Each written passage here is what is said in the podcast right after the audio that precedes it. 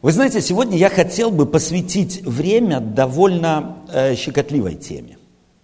Знаю, э, что начав ее и говоря о ней, я сам рискую быть причисленным к самым э, таким не очень уважаемым людям. Но мне важна истина, мне важно не мой имидж, мне важно не мое имя у людей, мне важно, э, чтобы люди разобрались истине. Я хочу только помочь. То есть я не хочу никого переубеждать в чем-то, но хочу показать некий ракурс. Через очки, так сказать, снять некоторые, которые нам пытаются одевать так называемые теории заговоров. Э, я знаю, что наша церковь, э, верующие люди и неверующие, они в интернетах находят массу различных материалов на этот счет, говорящих о том, что есть некое тайное правительство, некие тайные общества, некие тайные круги, которые манипулируют обществом, миром, людьми. И все самое ужасное, что совершается в мире, финансовые кризисы, катастрофы, войны, кто в них виноват? Вот эти тайные общества. Они передергивают людей, они сталкивают целые правительства и правят миром. Бу, как страшно. И это настолько привлекает, сенсационность привлекает настолько, что мы с ушами сами боимся, но сами смотрим. И вот мне хотелось бы, на самом деле, потому что я не нашел нигде. Вот э, э, я не так давно в одной церкви слышу, один, брат разговаривает с сестрой, и э, сестра ему говорит, ну ты уже посмотрел фильм? Ну, мне стало интересно, какой они там фильм смотрят, а я о нем не знаю. Я поинтересовался и говорю, если ты посмотришь интересный фильм, дай мне диск, я тоже хочу посмотреть. Да это не на диске, это в интернете. Как называется? Не буду говорить, чтобы не делать рекламу. Речь идет о теории заговора. О заговоре против Христа и его народа. И причем великом заговоре. И вот я хочу попробовать психологию подобных теорий – вам объяснить. Хотите – принимайте. Не хотите – нет. Но так как нигде в интернете вы не найдете контра тем, которые объясняют эти теории, то я решил попробовать э, дать некие ракурсы, через которые смотр- можно и нужно было бы смотреть на эти теории.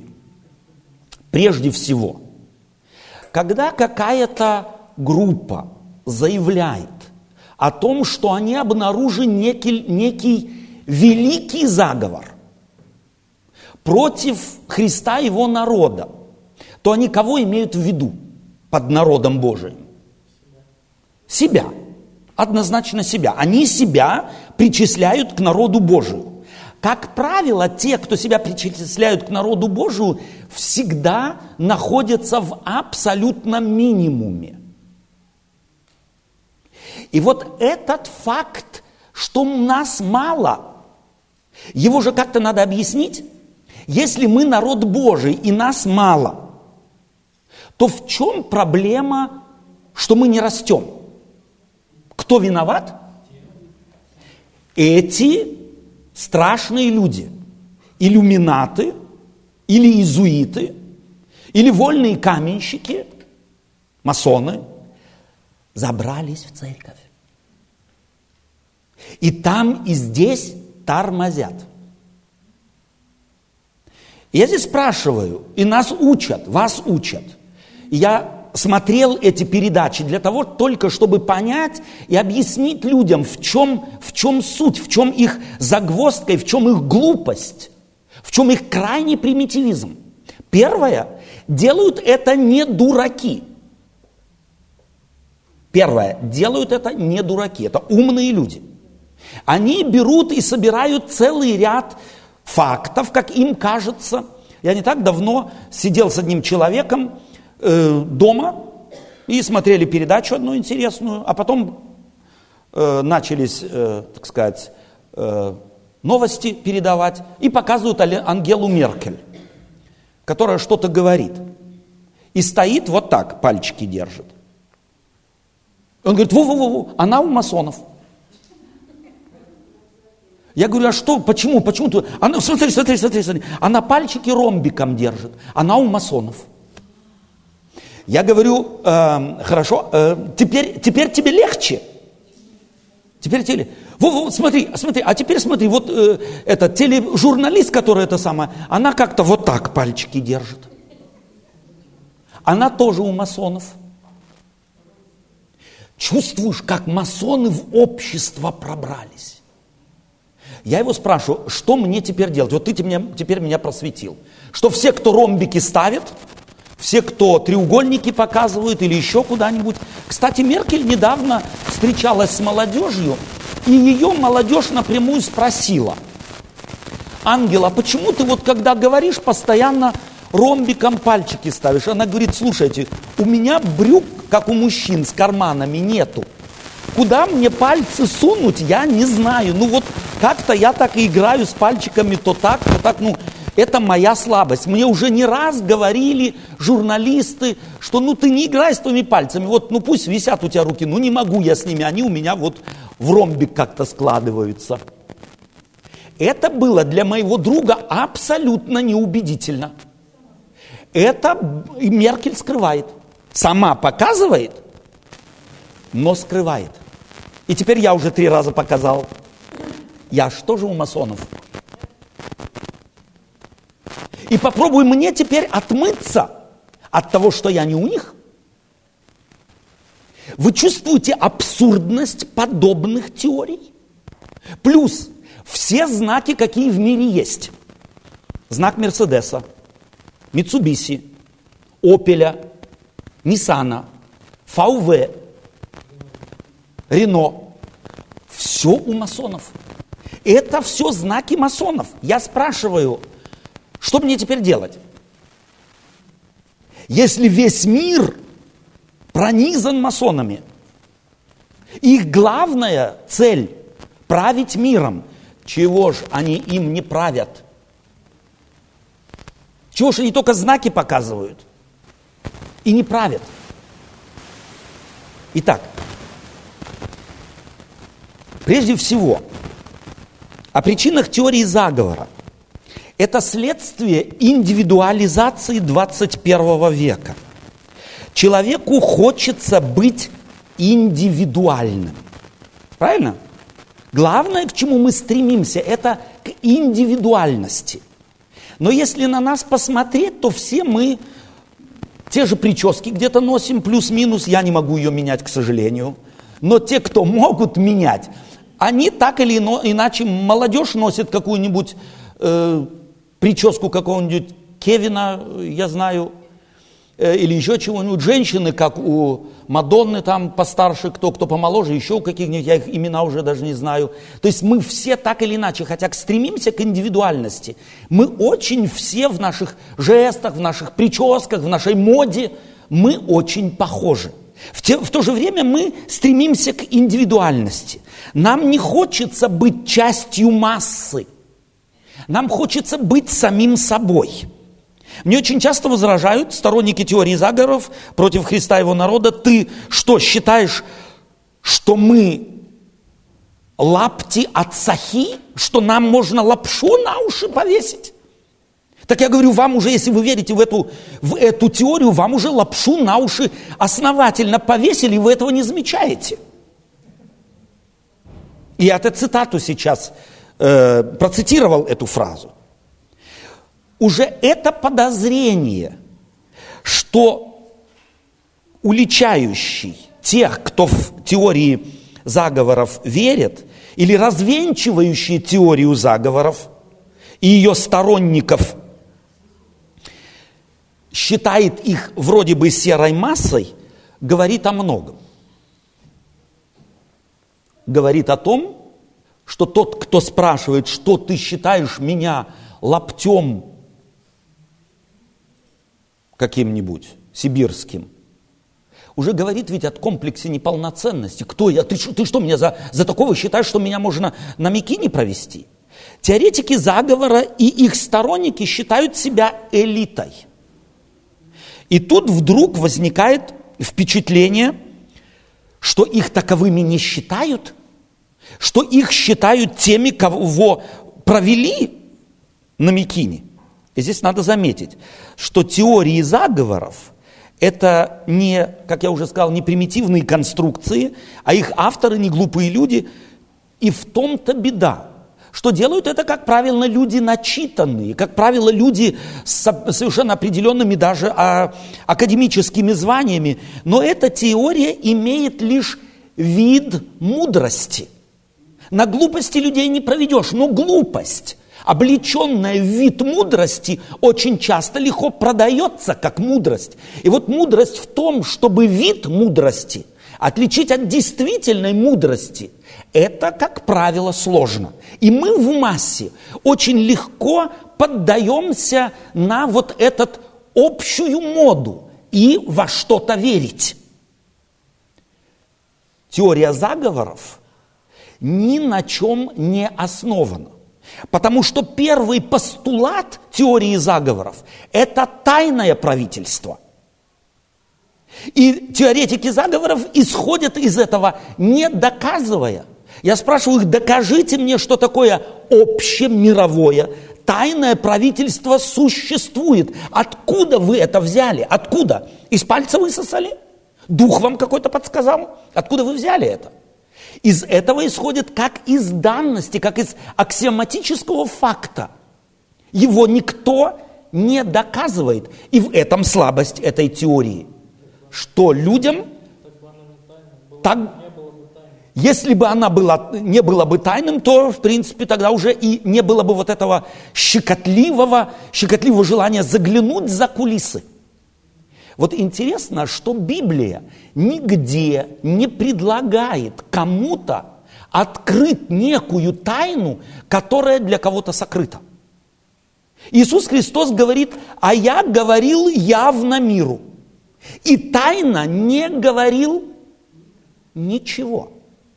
Это первый характер, важный характер Иисуса Христа.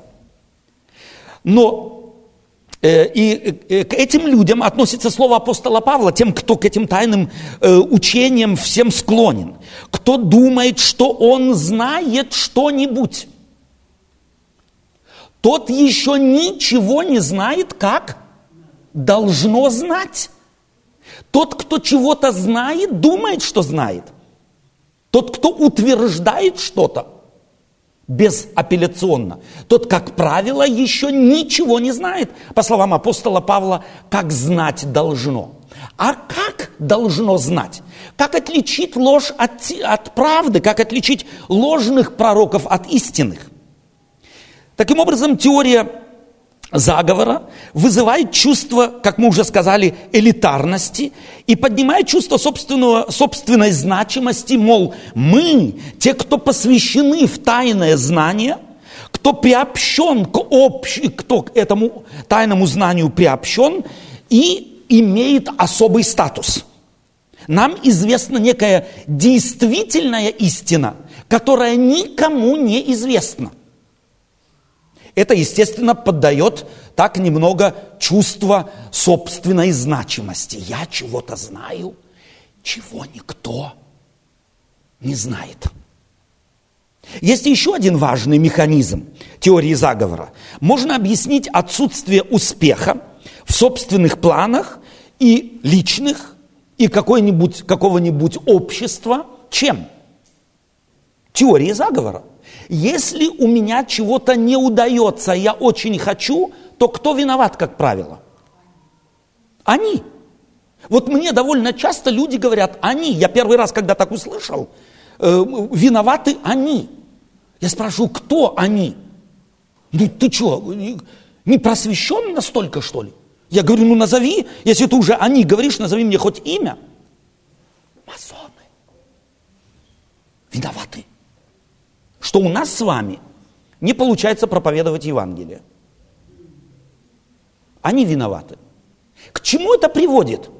Я могу спокойно сесть, лапки сложить, сушить их и вообще ничем не заниматься, потому что, ну что я могу делать тайно в, э, вошедшими в церковь или в общество людьми и идентифицировать их не могу. Чувствуете, что нас пускают, как белку в колесе по кругу, не давая никакой помощи для того, чтобы справиться с неким имеющимся якобы заговором. Мы не так успешны в евангелизации. Почему? Иезуиты кругом ополчились против нас. В индивидуальном плане, я думаю, это уже неоднократно, уже в детстве, в школе, мы эту тенденцию в нас, в человека вложенную, э, не раз уже испытывали на других, а может быть и сам. Стараюсь учить математику, но выше тройки ни раз ни одну контрольную не написал. Кто виноват? На меня учительница взъелась. Докажи. Ну как? Смотри на мои тройки. Я стараюсь, стараюсь, стараюсь, ночами не сплю, зубрю, а выше тройки ни одну контрольную не написал. Кто виноват? Но идея о том, что, может быть, я не математик, и никогда выше тройки не напишу ни одну контрольную, эта идея это в голову не приходит. Мы всегда ищем врагов вне и никогда внутри нас. Эта тенденция живет в людях, и она обнаруживается в трудные времена, в сложные времена – обнаруживается в виде стремления объяснить некие необъяснимые вещи тайным сговором кого-то против нас.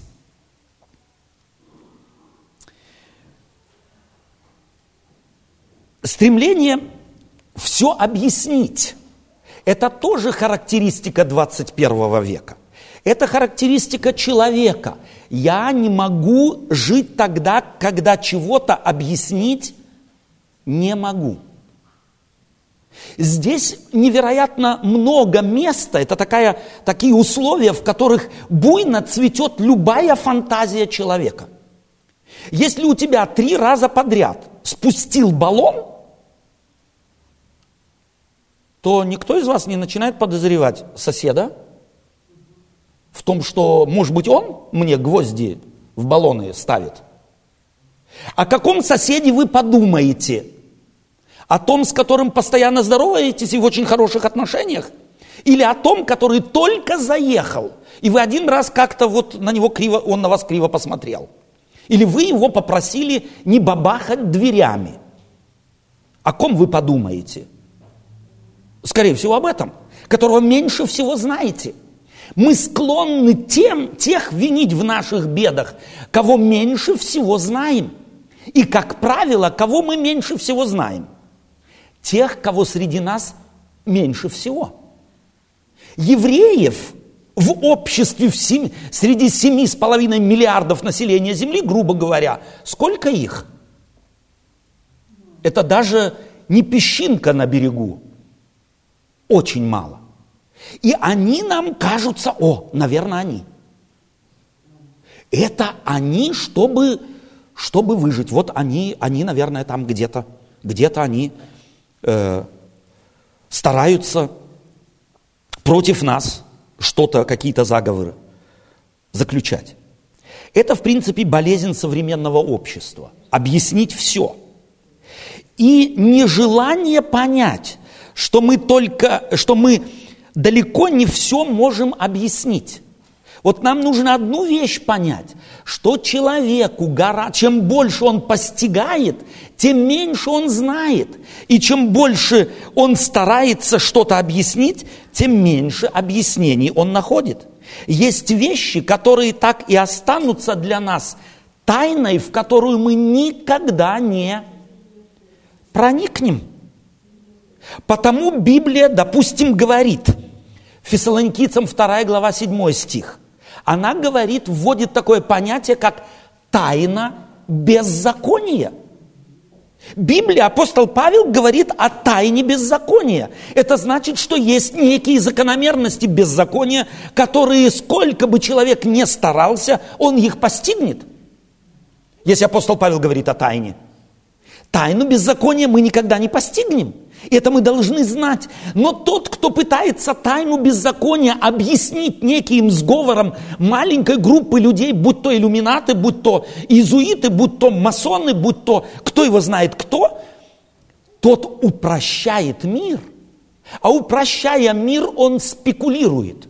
Бог, Христос, его апостолы никогда не спекулировали.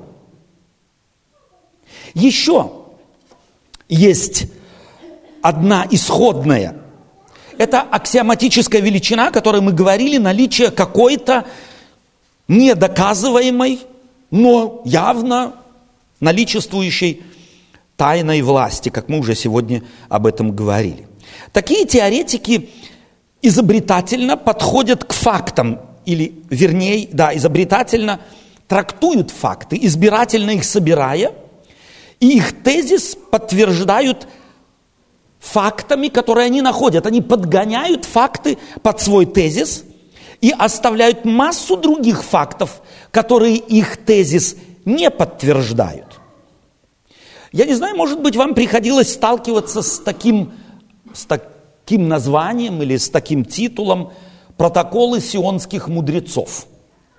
Одна из, одна из, один из памфлетов, который появился на рубеже или конца 19 столетия по представлению, это фактически составленное, и серьезные исследователи литературы, серьезные исследователи исторических документов говорят, что это, собственно, фабрикованный антисемитами документ, который очень хорошо поддерживал ненависть к евреям будто где-то еврейские вожди собрались в Цюрихе или где-то в Австрии в 19 столетии и сговорились, как им достичь мировой власти. Гитлер с большим успехом использовал этот памфлет в своей власти в 20 начале 20-го столетия, чтобы запустить машин, машину преследования и уничтожения еврейского народа в Германии, объявив их врагами немцев. Тот, кто на эти теории заговоров пускается, не знает фактически, что построены они все в основе своей на грязном антисемитизме, на грязной вражде к народу, который избрал Бог. Это очень похоже на суеверие. К примеру, на веру в то, что гороскопы влияют на жизнь человека. Я вас спрашиваю, кто из вас верит на то, в то, что гороскопы на жизнь человека влияют? Есть такие среди нас? Раньше верили, сегодня нет, слава Богу. Сталкивались вы с людьми, которые свято верят в то, что гороскопы влияют на человека, на его судьбу, на его характер. Пробовали вы их переубедить? Пробовали? Я пробовал. Удалось? Нет. Почему? Знаете почему?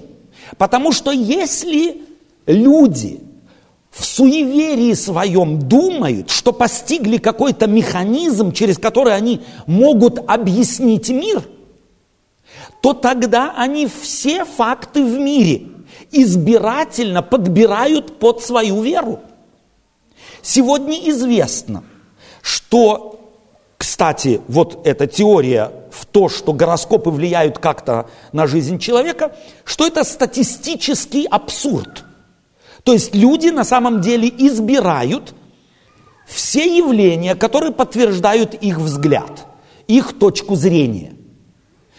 Были проведено, было проведено немало экспериментов. Допустим, я не знаю, кому из вас известно, что во Франции были некоторые такие знаменитые составители гороскопов, которые журналюги, я их так специально называю, потому что они очень такой народ пронырливый. Они решили их проверить, вот этих специалистов по состоянию гороскопов, проверить, насколько они действительно что-то могут. А гороскоп, составляющие гороскопы говорят, что им нужно только знать день, месяц и год рождения человека. Этого достаточно, чтобы определить его характер, что он из себя представляет. Журналюги эти взяли и дали им пять дат дня, месяца и года рождения. Взяли они их у преступников-рецидивистов. Но ничего об этом им не сказали. На всех, на все, каждого из этих пяти человек составители гороскопа составили идеальный гороскоп любящие людей, своих родителей, прилежные, преуспевающие бизнесмены были из них все пять. И ни на одного не пало подозрение в то, что это преступники, причем рецидивисты. Но даже и этот факт, научное исследование, не потрясло веры верующих в гороскопы. Ни на одну секунду и ни на один миллиметр. Они не согласились посмотреть на свою теорию веры в, за, в э, гороскопы другими глазами. Сделан был еще другой эксперимент. Оказывается, можно сгруппируя людей по, по, неск, по каким бы то ни было признакам. Ведь гороскопы – это механизм, который группирует людей по определенным признакам, по, признакам, по признаку дня и года и месяца рождения. Достаточно сгруппировать людей по любому признаку. В частности, был сделан интересный эксперимент, где людей стали группировать по признаку профессии.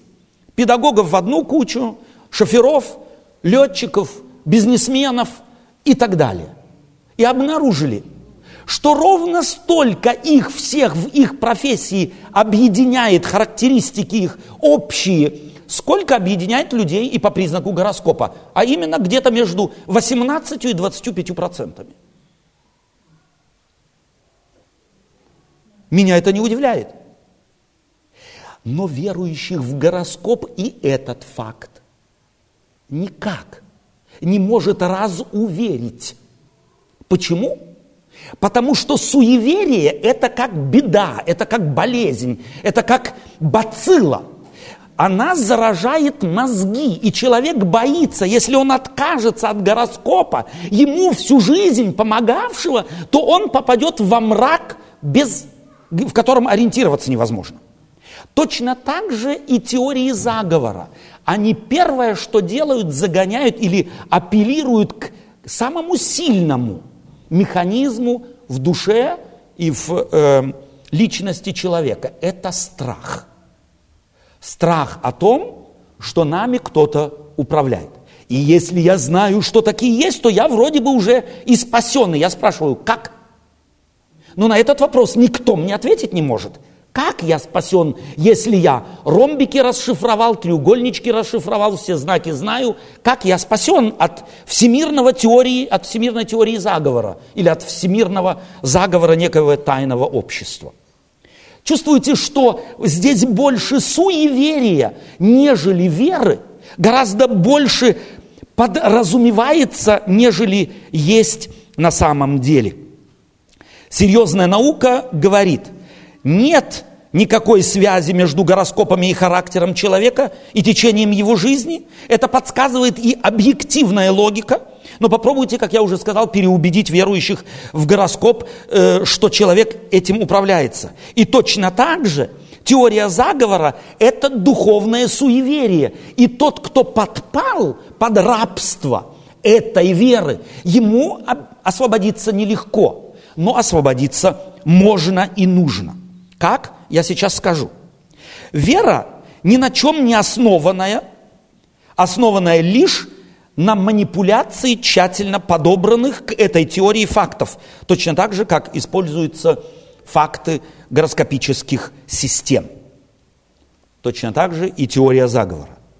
Тут еще следует отметить, что те, кто проповедует теории заговора в христианской среде – делают центром своей проповеди не Христа, а его противника, сатану.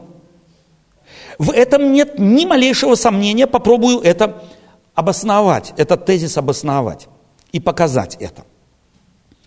Если это так, если кто-то делает в своей проповеди, я вот на, одном, на одной из таких лекций присутствовал, человек за 45 минут один раз произнес слово «Христос» и 50 раз слово «сатана». Я думаю, что эта пропорция уже сама о себе говорит, что является центром такой вести, центром такой проповеди – а это однозначно Библией характеризуется как лжепророчество. Признаки истинного пророка. Если они не говорят, как это слово, то нет в них света. Если они не говорят, как какое слово, имеется в виду Слово Божие, имеется в виду Библия. Давайте посмотрим на э, это слово, каково оно – Прежде всего, Христос призвал свою церковь в лице своих апостолов и в лице своих пророков проповедовать методы, способы, характер чей? Божий. Вот навски, даже тот, кто мало э, разбирается в Библии или мало Библию читал, о чем больше всего Библия говорит? Или о ком больше всего Библия говорит? О сатане или о Боге? О Боге однозначно. Сколько раз Иисус Христос проповедовал о сатане? Я, мне на ум приходит только одна фраза, что он видел его, как молнию сброшенного на землю. О сатане Библия говорит, что он приговоренный, побежденный враг. Но об этом немножко позже. Итак, Библия однозначно центром своей вести от первого листочка до последнего делает Бога, делает Иисуса Христа, делает Его победу центром, а не характер сатаны, в чем бы он и где и как не проявлялся. Где пророки или апостолы ориентировали людей, вот назовите мне одну проповедь в Библии, ориентированы ли людей опознать действия сатаны по каким-нибудь знакам – мне только один пример приведите, пожалуйста. Вы не найдете этого. Но люди считают, что вот эти знаки, если я их где-то вижу или приобщусь к ним, то я уже стал заложником сатаны. Здесь мне хочется указать на следующий факт. Знаете ли вы, что невероятно много букв, не, независимо от того, какого алфавита, немецкого ли, русского ли, латинского ли, в нем находятся знаки различных идолов. Как пример. Вот этот знак вы когда-нибудь видели? В, в, где, где-нибудь в манускриптах старых? Знаете, какой это знак? Это знак евре, э, прошу прощения, египетского бога Апис. Апис. Уже слышно первая буква А. Когда-то он показывали его так, апис. Рожки видно, мордочку видно и ушки видно. А? Представьте себе этот знак. Греки взяли и сделали из него букву А. Я вас очень прошу, выбросьте из вашего алфавита букву А, потому что это знак масонов – Потому что страшный знак – это точно то же самое, как все другое, на что указывают теоретики заговора. Вы, произнося букву А, вы, когда пишете букву А, я могу вам сказать на основании теории заговора, вы поклоняетесь Богу Апису. Вы бы этому поверили? Или вы сказали бы, Отто, ты крышей поехал? Но именно на этом, на таких знаках базируется теория, э, теория заговора. Не говорил ли Иисус Христос через апостола Павла, идол в мире ничто. Идол в мире ничто. Что это значит идол в мире ничто? Что по Библии или кто по Библии стоит за идолами? По Библии за идолами кто стоит? Христос? Нет. Кто стоит за идолами? Сатана. Другая сила, другая власть. Как объявляет, глядя на идолов, что говорит апостол Павел? Идол в мире ничто, пустое место. Тот, кто ориентируется на заговор идолов и так далее и тому подобное, тот на что ориентируется по апостолу Павлу? На пустое место. Простите меня, пожалуйста, за вот эти подробности. Идол в мире ничто. Другими словами, дьявол в мире ничто для тех, кто уверили, уверовали в Иисуса Христа. И для тех, кто не уверовали в Иисуса Христа, потому что Бог во Христе примирил с собою мир. Бог несет ответственность за мир. Он взял его, эту ответственность себя. Таким образом, к чему призывает нас Господь через Слово Божие Библию? Смотреть не на идолов, смотреть не на заговоры, а смотреть единственно на Иисуса Христа Спасителя – Иисус послал своих учеников проповедовать Евангелие. И давайте мы не забудем, когда Иисус Христос говорил «проповедуйте Евангелие», то они не, не фразу эту слышали, а слышали значение этой фразы «проповедуйте радостную весть», а не весть заговоров, которая пугает людей. Те, кто проповедует другое, говорит апостол Павел, да будет что? Анафема. Давайте и мы произнесем для себя анафему на все теории заговоров, потому что тот, кто не проповедует Евангелие, тот, кто не проповедует то, что мы проповедуем, говорит апостол Павел, а он проповедовал радостную весть, он имел такое обыкновение призывать людей своего времени. Радуйтесь и еще раз радуйтесь. Харриете говорил этот апостол. Радуйтесь, пожалуйста. И знаете, в какое время?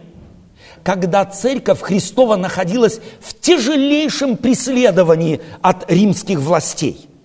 Мы сегодня живем в мире, где нас за нашу веру никто не преследует, и мы начинаем нагонять на людей некий ужас и страх, я не знаю для чего, ради чего.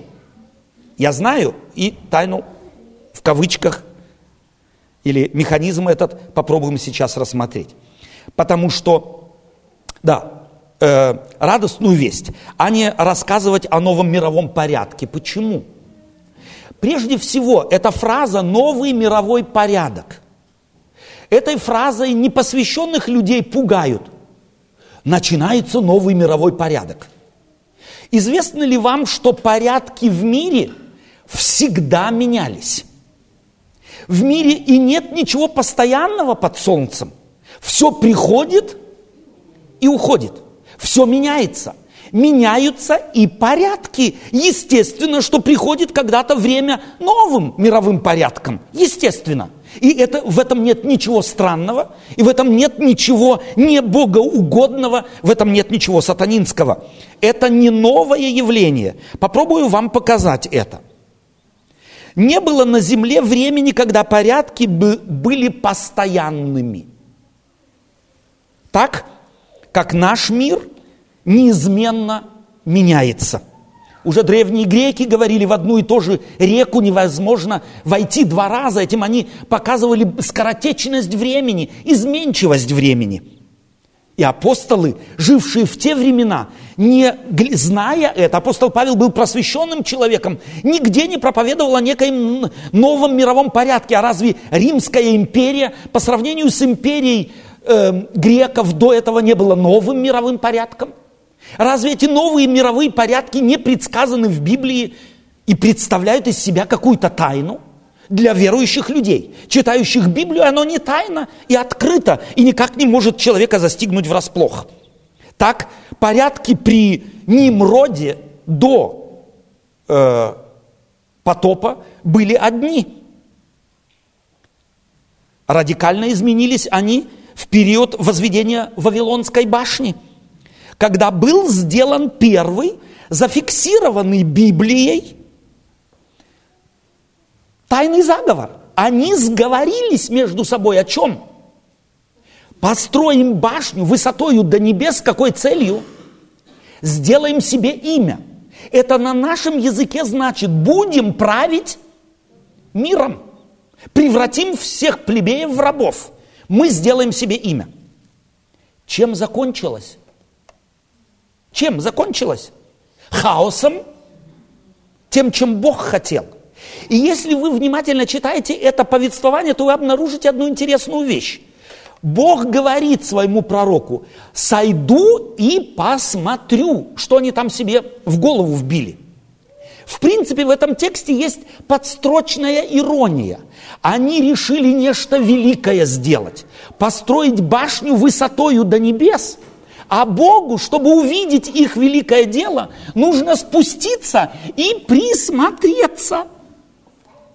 В этой истории есть некий подстрочный, подстрочная ирония, что велико в глазах людей, что страшно в глазах людей.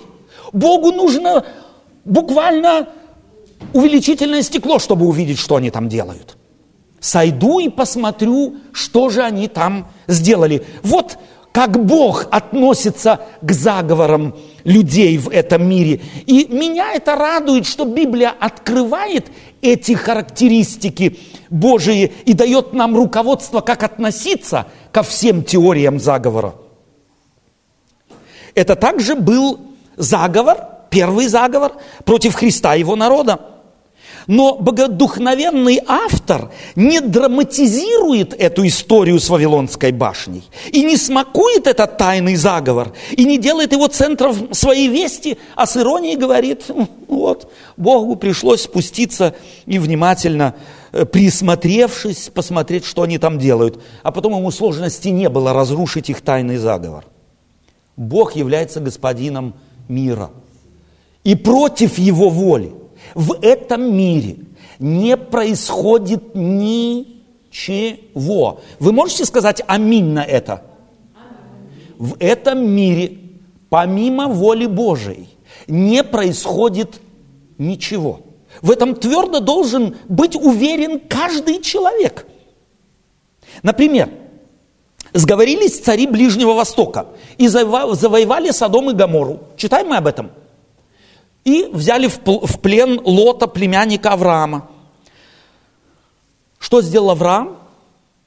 Он начал, впал в депрессию. Против нас сговорились. Или что сделал Авраам? Встал, собрал верных себе людей и против этого заговора выступил, победил их, освободил Лота. Проблем не было? Или было? Если вы читаете эту историю. Должен объяснить. Здесь должен я объяснить. Я вовсе не считаю, я буду диктовать, я вовсе не считаю, что заговоров и сговоров в мире не существует. Они есть. Даже в самой маленькой ячейке человеческого общества, в семье, люди сговариваются друг с другом или нет? Я вот в четверг на Фатертак мы должны были созвониться, сговориться, что мы собираемся в таком-то часу там-то и встречаемся. Без сговоров человеческое общество существовать не может. Это очень важно помнить. Сам факт сговора там или здесь, на каком бы уровне он ни происходил, не является неким феноменом, на, котором, на который нужно смотреть на, как на нечто, э, на какое-то явление из ряда вон выходящее. Теща сговаривается с дочерью против зятя, или такого не бывает? А зять со своими друзьями что, не сговаривается против тещи и своей жены иногда? Как ему вывернуться против их сговора? Профсоюзы сговариваются против работодателей. Альянсы заключались, заключаются и будут заключаться, политические ли, бизнес ли, религиозные ли альянсы, образование, науки, неважно. Общество человеческое без сговоров, назовите его заговором, не могут существовать. И элемент заговора есть в любом сговоре, где двое, трое, четверо собрались, или если собрали, собрались менеджеры крупных корпораций, чтобы им ориентироваться в сбыте их продукта, то назовите это сговором. Но как вы думаете, какие корпорации не сговариваются между собой? Что банки не сговаривались между собой и не хотели свои собственные денежки спасти? Это ведь абсурд верить в то, что банк, менеджеры банков, эти, так сказать, магнаты не сговариваются между собой, как мы можем наши денежки спасти. Удалось им спасти их, я вас спрашиваю? Или они миллиарды потеряли? Потеряли. Вот сила сговоров этих, на первую, в первую очередь, денежных магнатов. Общество, еще раз, не может существовать без сговора. Но отдана ли власть тем, кто устанавливает тайны сговоры, пусть он будет даже против Христа и его народа? Эта вещь, эта вещь весьма спекулятивная. И здесь я хотел бы обратить внимание на одну важную вещь. Здесь адвентисты седьмого дня предполагают, что, конечно же, масоны, э, иезуиты сговорились против адвентистской церкви. Сколько адвентистов в мире? Статистика грубая. 16 миллионов. А сколько католиков в мире? Один миллиард с лишним. Один миллиард. Теперь сравните 16 миллионов с одним миллиардом. Ну, думают они о 16 миллионах или нет? Я уверен в том, что очень редко. И может быть только там, где католическая церковь находится рядом с адвентистской, и то у них столько своих проблем, что адвентисты для них не тема. Это у нас, католики, тема. Потому что это могущественнейший аппарат. Потому что это целая огромная часть, одна седьмая часть населения Земли. Для нас это проблема. Но, уверяю вас, для них, адвентисты седьмого дня, не проблема. Уже просто по количеству, по статистическому, так сказать, сравнению. Да, существует сговор против Христа и его народа. Может быть, даже великий. Это факт. Но этот сговор находится, его корни уходят не в католическую церковь, не к иллюминатам, не к масонам и не к иезуитам. Он корнем уходит в сердце Люцифера. Он там сговорился когда-то против Бога и таким образом против Иисуса Христа. Этот сговор нашел свое место и вылился в восстание против Творца в самом начале истории грехопадения. Этот сговор распространился на одну треть ангелов в небе. И в Откровении мы говорим, произошла на небе война. Михаил и ангелы его боролись против кого? Против дракона, древнего змея. И что сделали? Проиграли эту войну?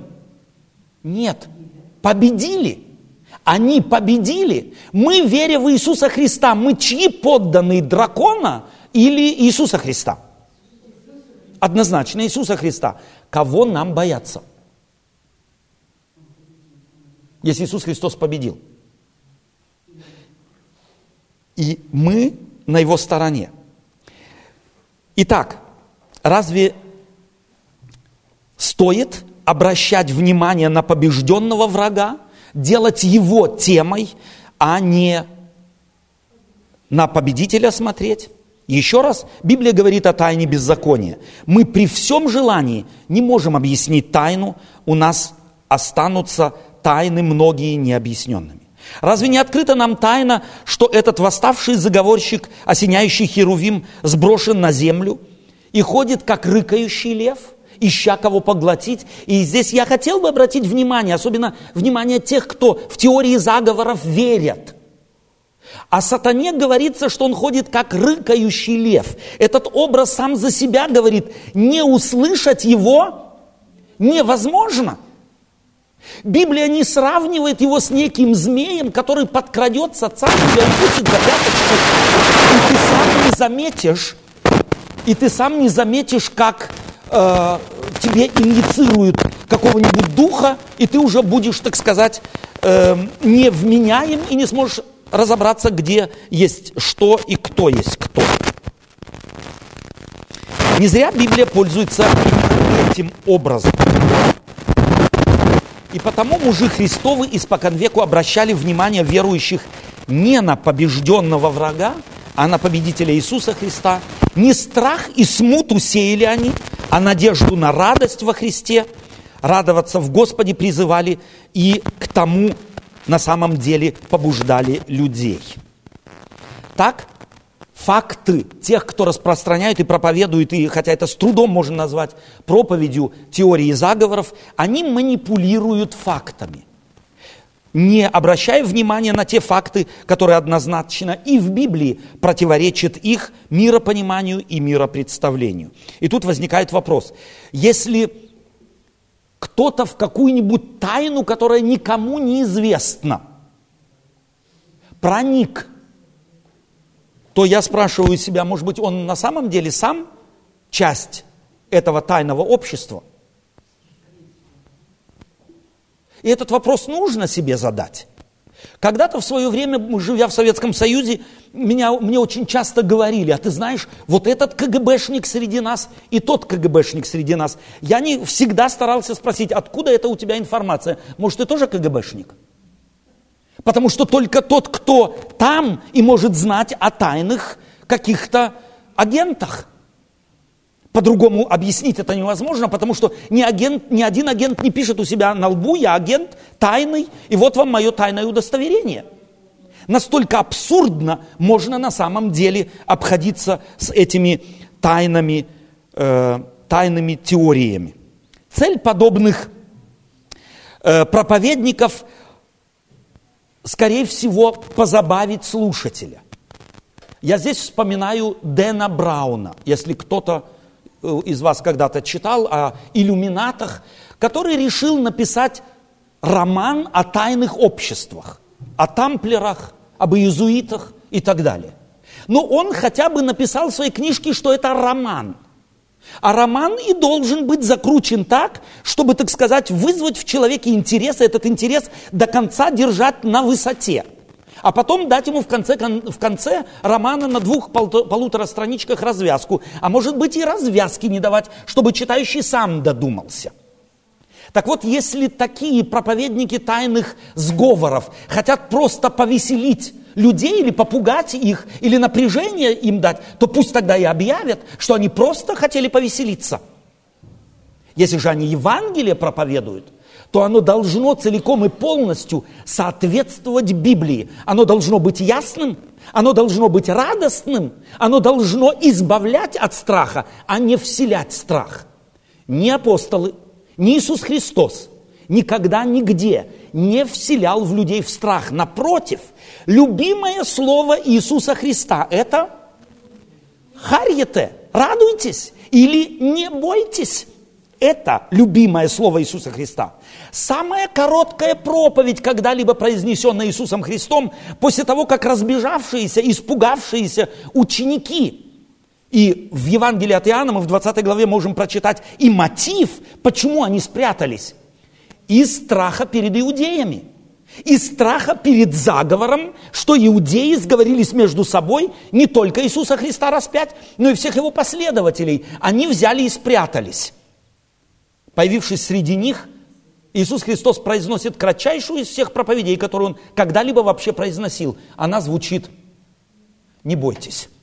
И произносит он это несколько раз.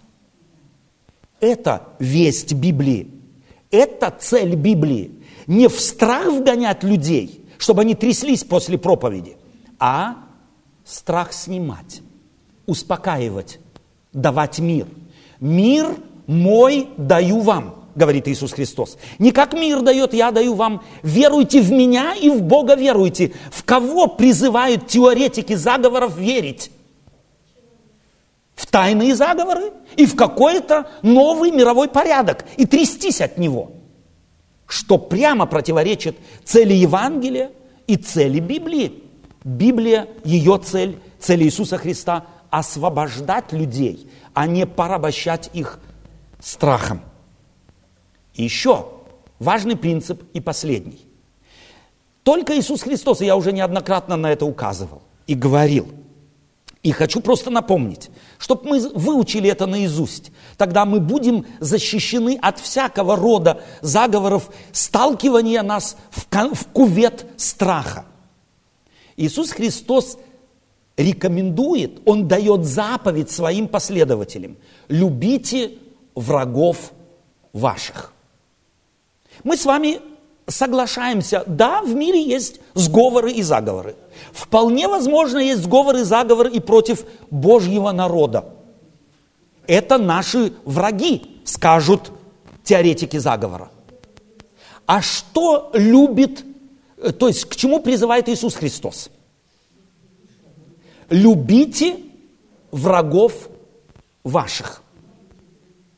Больше того, молитесь за них. Что это значит молитесь за них? Желать им спасения. Библия говорит через апостола Павла, благословляйте гонящих вас. Благословляйте. Теперь я вас спрашиваю, тот, кто приобщен к этим теориям заговора, много у вас желания молиться за этих сговорившихся? Очень вы их любите. Можете вы их благословлять? Или Иисус Христос сказал где-то, любите врагов ваших, но вот эту маленькую группу сговорщиков, этих не любите, этих ненавидьте. Сказал Иисус Христос где-то, есть у него исключение из этого правила? Нету. Не сатану, а его, тех, кто, кого он поработил. Вот их надо любить. Иисус Христос указывает на людей, на врагов наших и говорит, любите, или не говорит Иисус Христос? Благословляйте, говорит Иисус Христос. Молитесь, говорит Иисус Христос за них. И вот теперь я спрашиваю, проверьте ваш дух. Какой дух поселяется в вас после того, как вы слушаете эти проповеди заговорщиков? Есть у вас желание благословлять? Есть у вас желание молиться – есть у вас желание, чтобы они тоже были спасены? И если нет, то тогда вы знаете, где вы находитесь. И тогда вы знаете, какой дух вселился в вас через подобные проповеди. Я бы хотел, чтобы мы включали мозги, чтобы мы включили любовь, у которой нет исключения. Иисус Христос благословлял и молился за тех, кто его пригвождали ко кресту прости им, ибо не знают, что делают.